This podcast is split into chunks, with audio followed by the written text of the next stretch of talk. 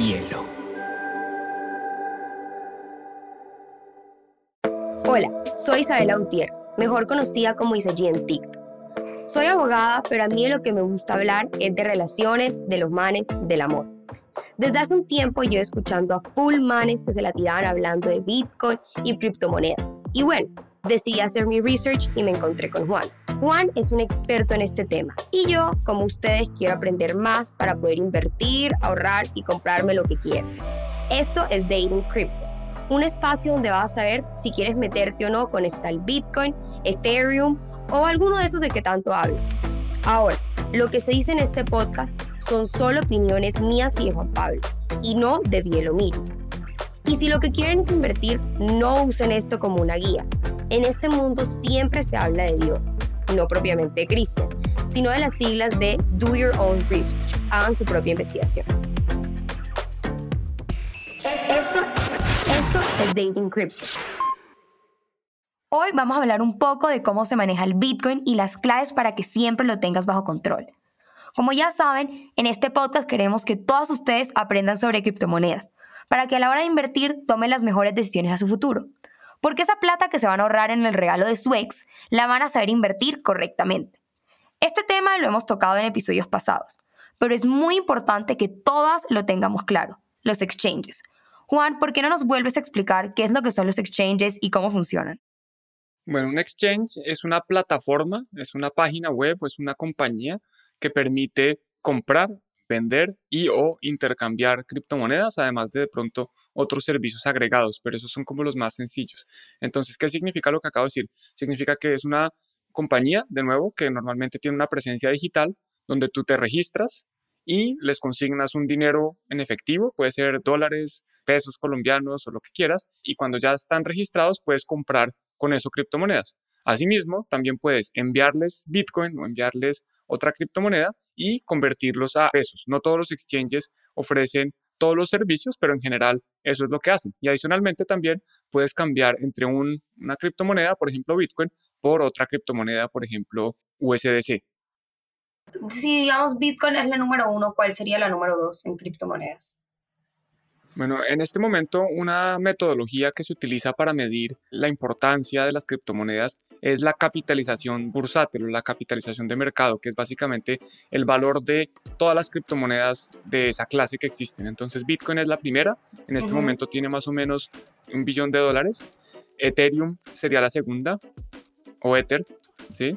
Eh, Bitcoin es más o menos el doble de Ether, o sea que no, no se pelean y yo creo que cumplen propósitos diferentes y tienen otras diferencias importantes que hacen que desde mi punto de vista no son comparables. Ah, y pues yo digo como que Bitcoin fue la primera, o sea, es el papá de todo. Correcto, no solo es la primera, sino que es la más descentralizada, es la única que realmente es resistente a la censura, que, que es difícil de parar, porque las demás, en medio de todo, hay personas que eso fue una de las razones por las que se desapareció Satoshi Nakamoto, para que no lo puedan echar a la cárcel, no lo puedan amenazar, no le puedan hacer nada. Las demás criptomonedas o la gran mayoría de las otras, hay personas identificables que si un gobierno o una entidad quisiera parar las criptomonedas, pues podría amenazarlos con ciertas cosas. O sea, en el sentido de que nadie sabe quién está detrás de Bitcoin, nadie le puede, nadie puede manipular a Satoshi porque nadie sabe quién es Satoshi. Y, si pudieran manipularlo, igual Satoshi no puede hacer nada al respecto. Es que no es que nadie sepa, lo, más importante no es que nadie sepa quién está detrás, es que así lo supieran, o, más bien, si se sabe, igual no se puede hacer nada al respecto.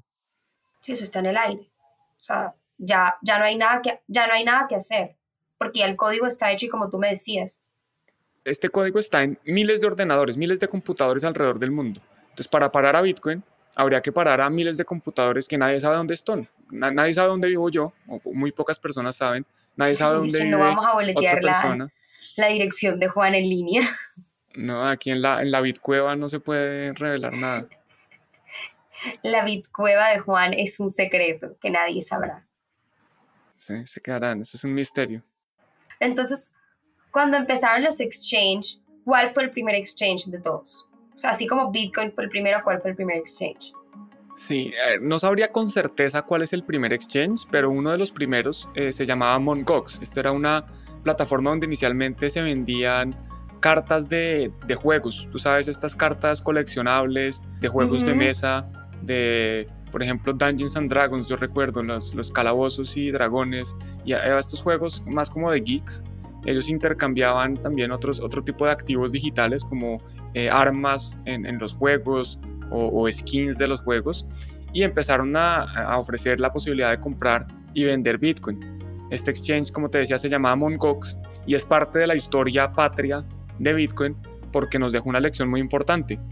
Y esta lección es que si uno no guarda los bitcoins y si los deja que alguien más los guarde, pues esos bitcoins no son de uno, porque esa persona o esa entidad que está guardando los bitcoins se puede quebrar, la puede intervenir el gobierno, la pueden hackear, eh, se puede morir la persona que maneja esas llaves privadas o que maneja nuestros bitcoins. Pueden pasar una infinidad de cosas y que nos hagan perder nuestros bitcoins. Entonces es, muy importante la lección prácticamente 101 de Bitcoin hay que guardar nuestras propias llaves privadas. Y de nuevo, esto puede sonar un poco complejo, así que lo podemos dejar para más adelante si prefieres. Lección número uno de Bitcoin para la gente nueva en Bitcoin, no confíes en nadie, solamente en ti mismo. Correcto, hay un dicho en Bitcoin que dice, don't trust, verify, o no confía, verifica. Y Bitcoin nos, nos permite eso. Al ser código abierto, nosotros podemos ver el código. Al nosotros poder tener un nodo, podemos participar de esta red y esto está abierto a cualquier persona, cualquier persona del mundo, sin importar su color, su raza, su género, su edad, su nacionalidad, puede participar de la blockchain de Bitcoin y verificar todo lo que está pasando, verificar el código, verificar eh, todas las transacciones, verificar que efectivamente tenga su Bitcoin y lo más importante también guardarlo, porque si uno deja que alguien más lo guarde, pues está expuesto a que a ese alguien más le pase algo. Y eso fue lo que pasó con este primer, digamos uno de los primeros exchanges. Correcto, me quedé en la mitad de la historia. Entonces, Mongox hace parte de la historia patria porque no solo fue uno de los primeros exchanges, sino que se quebró o lo hackearon, todavía no se sabe si fue un trabajo interno, y en ese momento ellos manejaban cerca del 70% de todas las negociaciones de Bitcoin que había. Se perdieron más de 800 mil Bitcoins. Imagínate 800 mil Bitcoins se lo robaron y, pues la gente, mucha gente perdió mucho dinero ahí. Sí, pues obvio, muchísima gente. Y pues no tienes a quién reclamarle, se te perdió la plata y se te perdió el Bitcoin. Pues podrías reclamarle al exchange, pero el exchange al final se quebró y pues es una entidad que te dice, sí, me quebré, no le puedo pagar, ya de malas. Pues lo demandaron, obviamente hay una, llegaron a un acuerdo recientemente este año, parece que por fin les van a pagar, pero bueno, eso, eso toca esperar a ver. Ha sido un proceso bastante largo y, y no, no se ha llegado a, buen puerto todavía. Ya hablando de que hay unos que han fracasado, ¿por qué puede fracasar un exchange? ¿Cuál es el motivo por el cual no va a funcionar? Bueno, pues hay varios motivos por los cuales un exchange puede fracasar. Como ya habíamos hablado, uno puede ser que lo hackeen, entonces le hackean le roban los bitcoins de sus usuarios y pues se queda sin con qué operar y obviamente pierde la confianza de la gente. Otro puede ser que un gobierno lo intervenga porque de pronto el exchange esté lavando dinero o tiene transacciones con terroristas o cualquier cosa, el gobierno dice, ¿sabe qué? Aquí usted deja operar. Eh, otro puede ser que se quiebre simplemente porque tiene malos manejos operativos o malos manejos financieros y pues así hay, hay varios. Pueden pasar igual que una compañía se quiebre porque la compañía no fue viable financieramente, se quiebra y pues tiene que dejar de operar pues algo similar puede pasar con los exchanges. La más común sería lo del lavado, o sea, por lo que siempre han dicho y ya desmentimos la fama que tuvo en algún momento el Bitcoin, pero digamos esa puede ser una de las más comunes por las cuales puede caerse un exchange.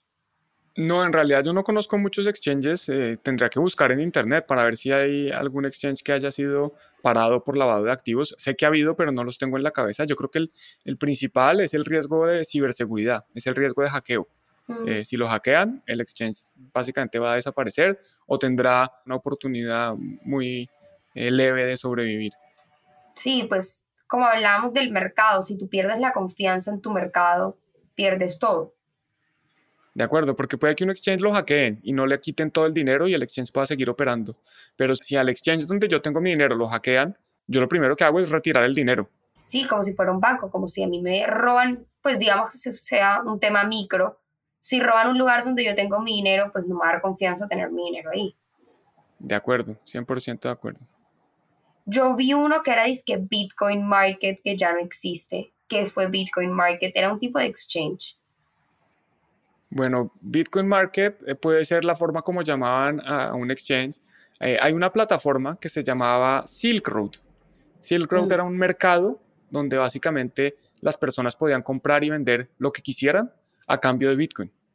Y Silk Road fue muy importante para Bitcoin y también muy controversial porque al, al, crear un mercado donde la gente puede comprar y vender lo que quiera, pues va a haber personas que quieren comprar y vender cosas que de pronto son ilegales o que a ti no te parecen bien.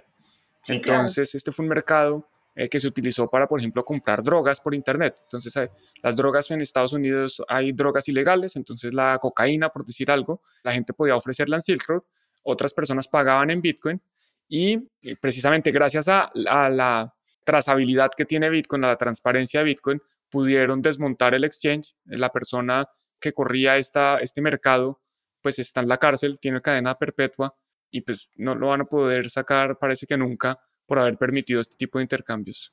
Y más porque tú como persona que maneja el exchange, si eres consciente de todo lo que se maneja dentro. Es como si fuera una tienda y yo soy consciente de lo negativo que se hace dentro de mí. O sea, el mal no podía alegar que no tenía conocimiento de que esto estaba pasando, ¿no? Sí, lo que alega de cierta forma que, que tiene razón es que él no lo hizo, pues él no compraba ni vendía drogas. Él simplemente creó una plataforma donde había otras personas. Los dejaba que lo hicieran. Sí, de acuerdo. Eh, él no, no los prohibió, no los limitó, pero, pero él no lo hizo. Entonces, pues... Y yo como exchange sí puedo limitar a hacer eso, como que yo sí me puedo dar cuenta qué se está haciendo en la transacción, o sea, qué están transfiriendo como tal. Sí, normalmente los exchanges eh, te van a pedir que te registres con, con, un documento de identidad y con una foto van a tratar de saber quién eres tú, porque en muchos países ya están pidiendo requerimientos regulatorios que hacen un proceso que se llama KYC o conoce a tu cliente. Entonces los exchanges sí deben tener normalmente conocimiento de quiénes son las personas registradas. En Silk Road era distinto porque no era un exchange de criptomonedas como tal, sino un mercado, como un mercado libre o como un Amazon o algo así, donde cualquiera podía participar y comprar y vender lo que quisiera. Ya tiene más sentido, o sea, no era un exchange como tal, sino era un mercado que se manejaba usando Bitcoin. Correcto, era un mercado, puede ser como pensemos como un eBay o como una plataforma donde la gente se conecta y dice, yo, yo tengo esta bicicleta vieja, la quiero vender, eh, la cobro 0.01 bitcoins. Y si alguien quiere, me paga y yo le envío la bicicleta. O voy a vender cocaína y le cobro los mismos 0.01 bitcoins. Y si alguien quiere, me paga y yo le envío la, la cocaína. Y en ese mercado como tal era abierto que se vendían cosas ilegales también. O sea, no era algo privado por decir así, no te decía, ay, te vendo una vela y dentro de la vela estaba la cocaína, sino que te decían de frente, es cocaína. Correcto. Ok. No, si el man sí se merece su prisión, sabía de todo. Yo pensando y decía, ¿qué tal? Pobre samaritano, lo enredaron, él no sabía que eso era lo que se manejaba. Bueno, hay personas que, que opinan distinto a ti, especialmente como personas que, que, tienen una tendencia más libertaria, donde dicen que, pues, que el ser humano debe poder hacer lo que le dé la gana mientras no moleste a los demás. Entonces, que si yo quiero consumir drogas y quiero comprar drogas, ¿por qué me van a prohibir? Eh, aquí yo no estoy haciendo juicios de valor, simplemente estoy poniendo otra posición sobre la mesa. No, sí, total. Pero yo digo, él tenía el conocimiento, o sea, yo en el momento pensaba, pues él creó la página, la tenía ahí y no sabía qué era lo que se estaba vendiendo, pero como que al saber que él sí tenía el conocimiento de qué era lo que se vendía, dices como que, ah, bueno, no es tan inocente su acción. Él sabía, correcto. Al inicio tú solamente comprabas Bitcoin a través de PayPal y ya hoy en día sí se acepta todo, pero como que PayPal y Bitcoin tuvieron como su, su desacuerdo. A ver, todavía se puede comprar Bitcoin a través de PayPal. Lo que pasa es que PayPal, una de sus características es que tú puedes reversar transacciones, que eso es una de las mm. diferencias grandes que tiene Bitcoin con el sistema, eh, digámoslo así, financiero tradicional. Eh, si tú pagas con una tarjeta de crédito y después eh, llamas al banco a quejarte que no fuiste tú, no sé qué, pueden hacer algo que en inglés se conoce como chargeback, no sé cómo se llama en Colombia. Como sí, como una reversa. exacto. Bueno, pues PayPal puede hacer lo mismo. Entonces, yo no aceptaría, por ejemplo, si yo fuera a vender una fracción de Bitcoin, yo no aceptaría venderla que me pagaran en PayPal, porque yo sé que después eh, me pagan, yo entrego el Bitcoin y después pueden reversar la transacción argumentando que les hackearon la página. Ah, o sea, tú, o sea, digamos así, Bitcoin es, yo te vendemos la fracción del Bitcoin que si no estoy mal se llama Satoshi, ¿no?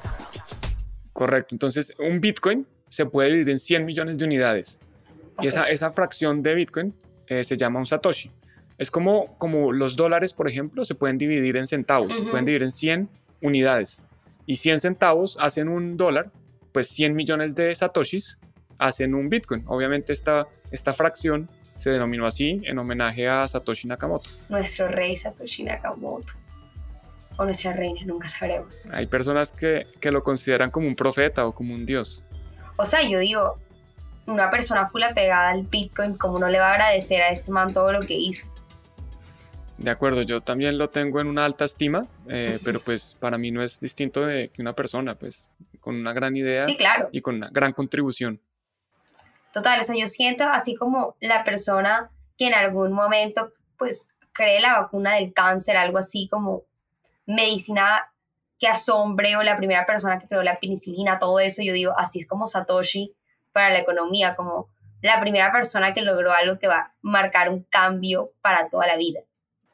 De acuerdo, yo creo que como tú mencionabas, creo que en el primer episodio segundo episodio, eh, debería ser candidato a un Nobel de Economía. 100%. O sea, si él no quiere ir, yo voy, me pongo linda, yo se lo recibo, doy un discurso en honor a él.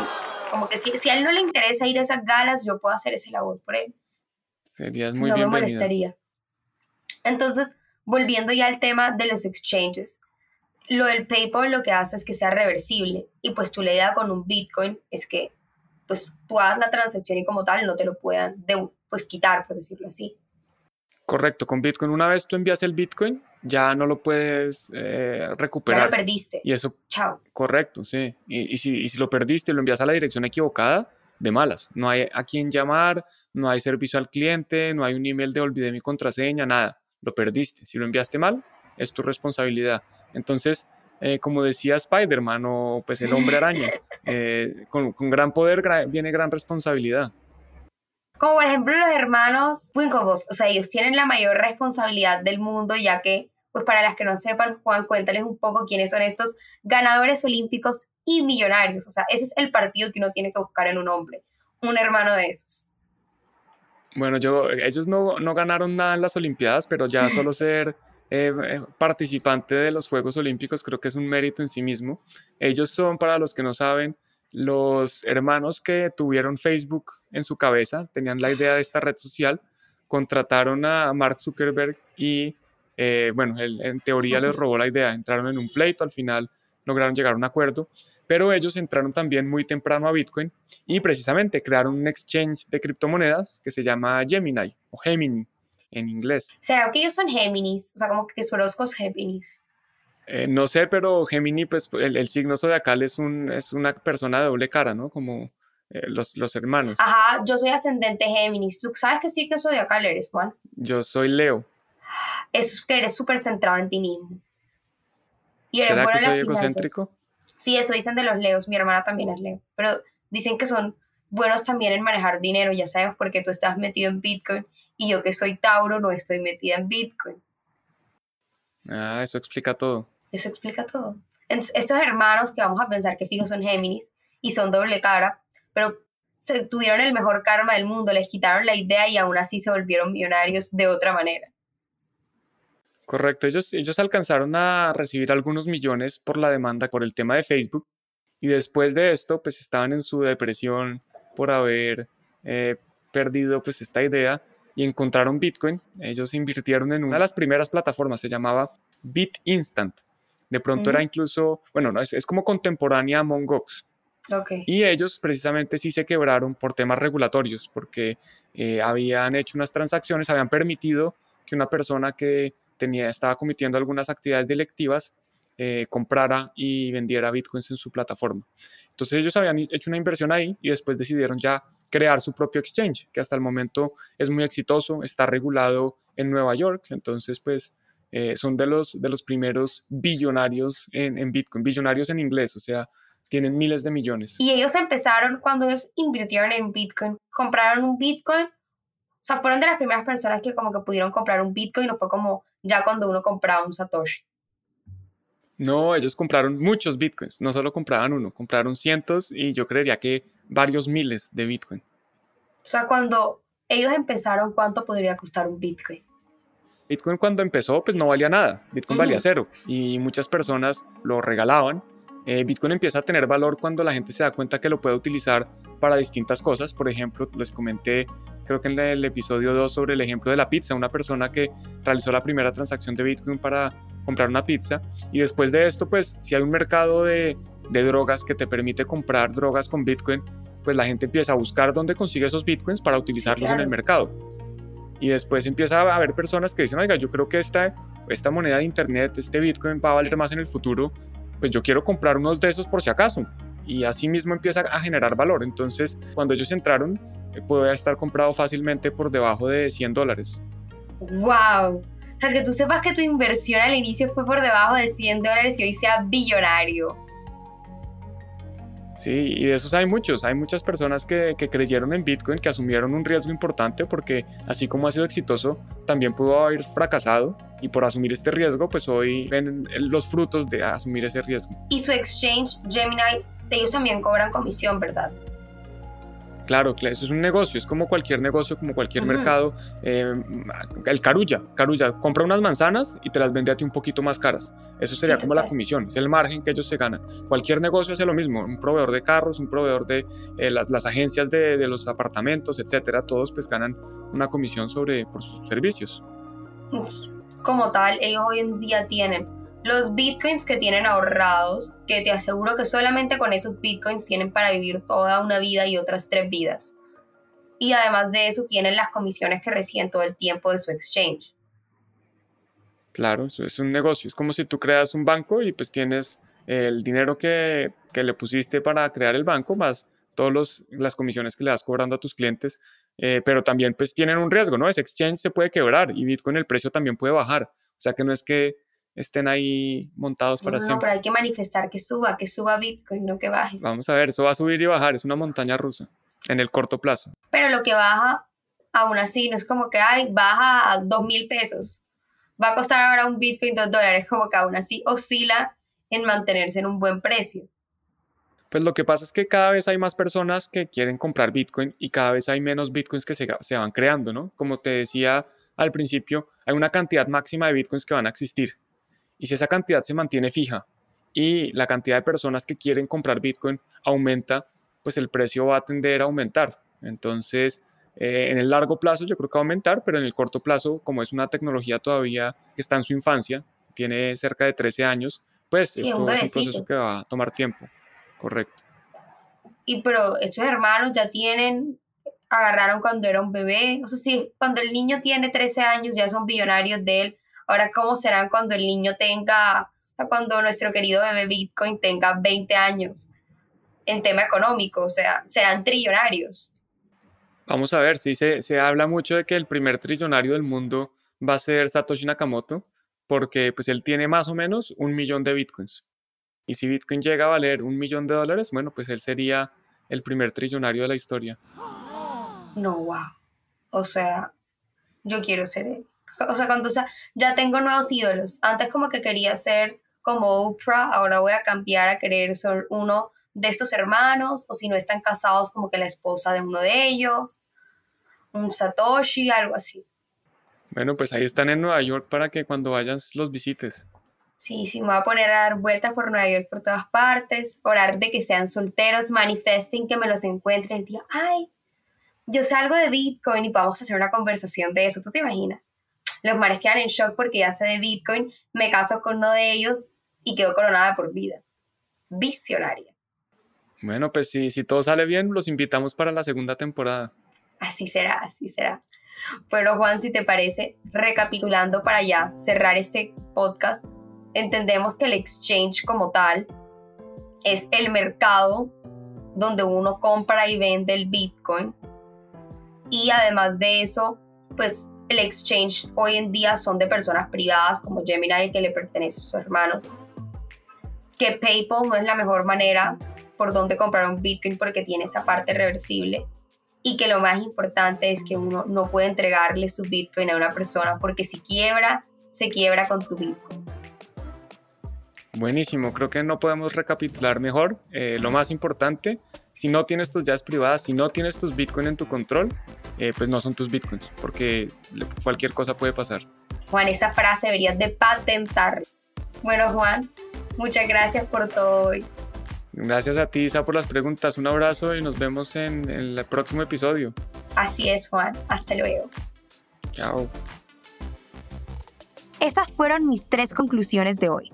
Primero, don't trust, verify.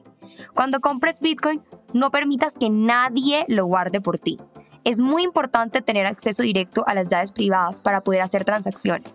Si no tienes tus llaves privadas y no tienes en tu control tus Bitcoin, amiga, esos no son tus Bitcoins. Segundo, no acepten pagos o transacciones de Bitcoin por PayPal, red flag. Aunque se pueda hacer, no es sugerido porque es muy fácil revisar la transacción y que nunca te llegue el dinero.